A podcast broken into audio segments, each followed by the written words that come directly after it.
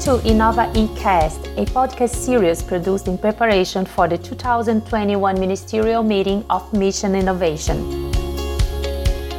Innovation is critical for achieving net zero emissions in the energy sector, and this is why tracking clean energy research, development, and innovation investments is so important.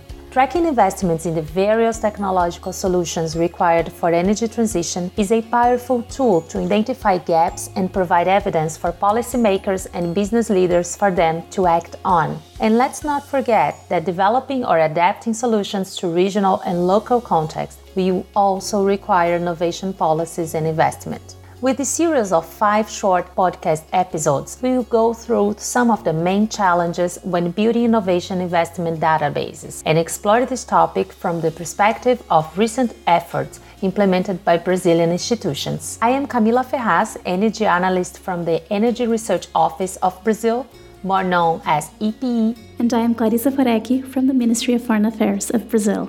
We invite you to join us and our guests in this podcast series to learn more about tracking clean energy innovation investments in Brazil, particularly public and publicly oriented investments.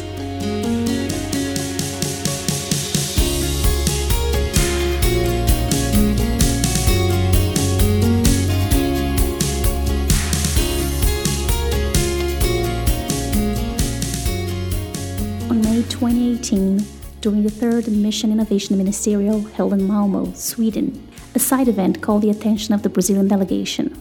It was focused on enhancing data collection on government and private sector spending for clean energy research and innovation, and it had been organized by the IEA and the European Commission.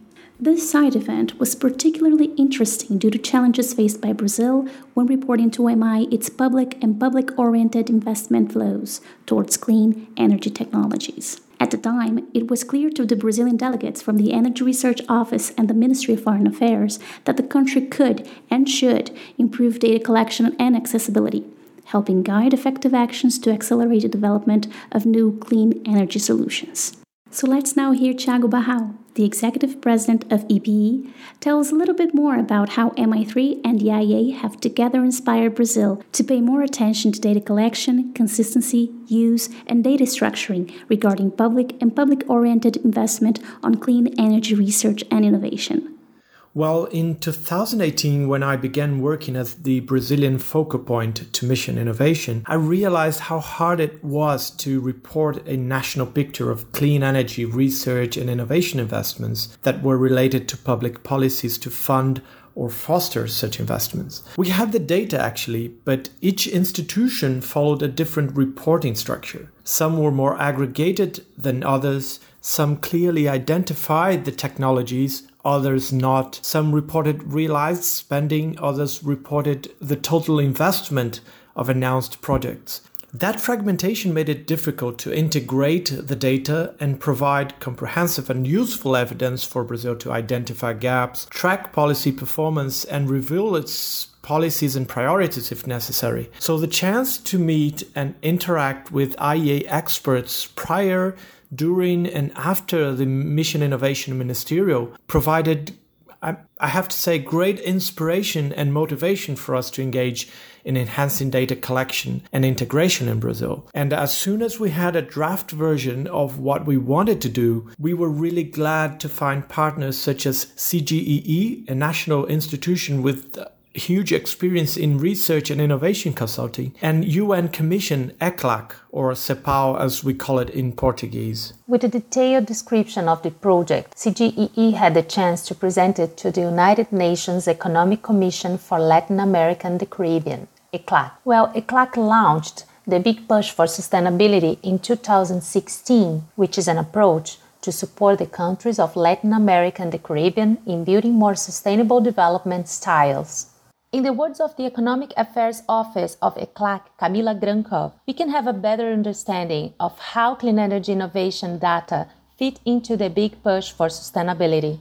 Over the past few years, ECLAC has been working to build a renewed approach to structurally transform Latin American economies towards sustainability. The Big Push for Sustainability is an approach that seeks to orient and coordinate public policies, civil society initiatives, and corporate strategies to mobilize the necessary investments to build a future with sustainability and equality. The approach is called Big Push because it will only be possible to have a true transformation of development if a very large volume of investments is mobilized and carried out in strategic areas. Clean energy innovation is one such strategic areas because they are the means to develop technical solutions that match the reality of the country to reduce the costs and to retain nationally the socio-economic benefits of the energy transition. Thereby, clean energy innovation investments are decisive for a big push for sustainability.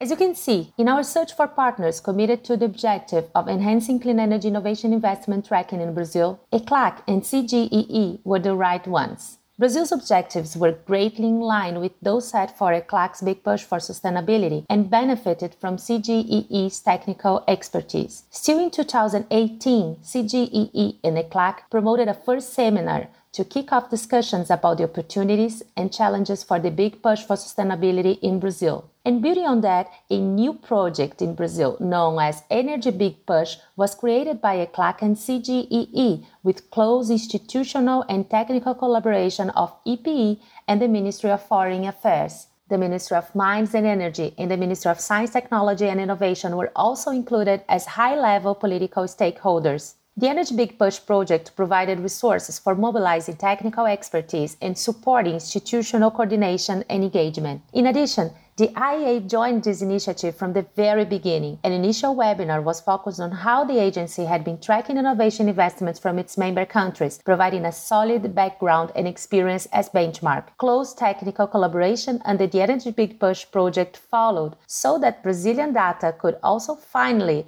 be integrated to the IEA's tracking process and publications. Other Brazilian institutions also offered major contributions, and we'll come back to this. In fact, we have an entire episode about stakeholder engagement. Let's hear again from Barral about the Energy Big Push project. Well, among the many merits of this initiative, I think it's important to highlight two aspects in particular its scope and its process. Well, regarding the scope, the Energy Big Push project was not limited to attempting to build a database of public and publicly oriented investments in energy research, development, and innovation, the so called Axis 1. It also had three additional axes that focused on other fundamental links for the development of innovation policies. Number one, focus on indicators. Two, focus on policy instruments. And three, focus on communication with stakeholders and decision makers. And I have to say that the results achieved so far provide useful insights and lessons learned to support further works. It was also really good to see the project providing very concrete inputs for policymakers and increase transparency and the visibility of the links between innovation and energy transition. Now, regarding the second aspect about the process, it's important to note the collaborative process held in this project the involvement of several institutions with diverse interests and perspectives actually enabled a solid assessment of common goals, and that was critical. This was an important embryo for the type of integrated governance required for any policy or initiative focused on fostering energy innovation.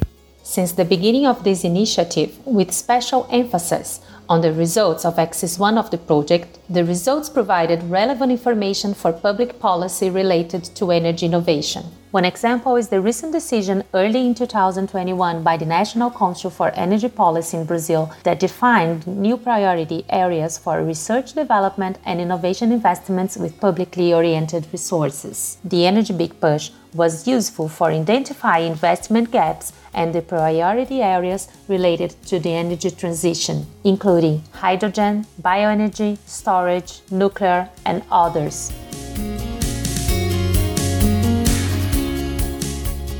We're coming to the end of our first podcast episode, and as you can see, international collaboration such as that with Mission Innovation can positively impact in different ways according to countries' needs and conditions. In the next episode, we will explore the step by step approach to building a national database on public and publicly oriented investments in energy RD&D. Stay tuned for more.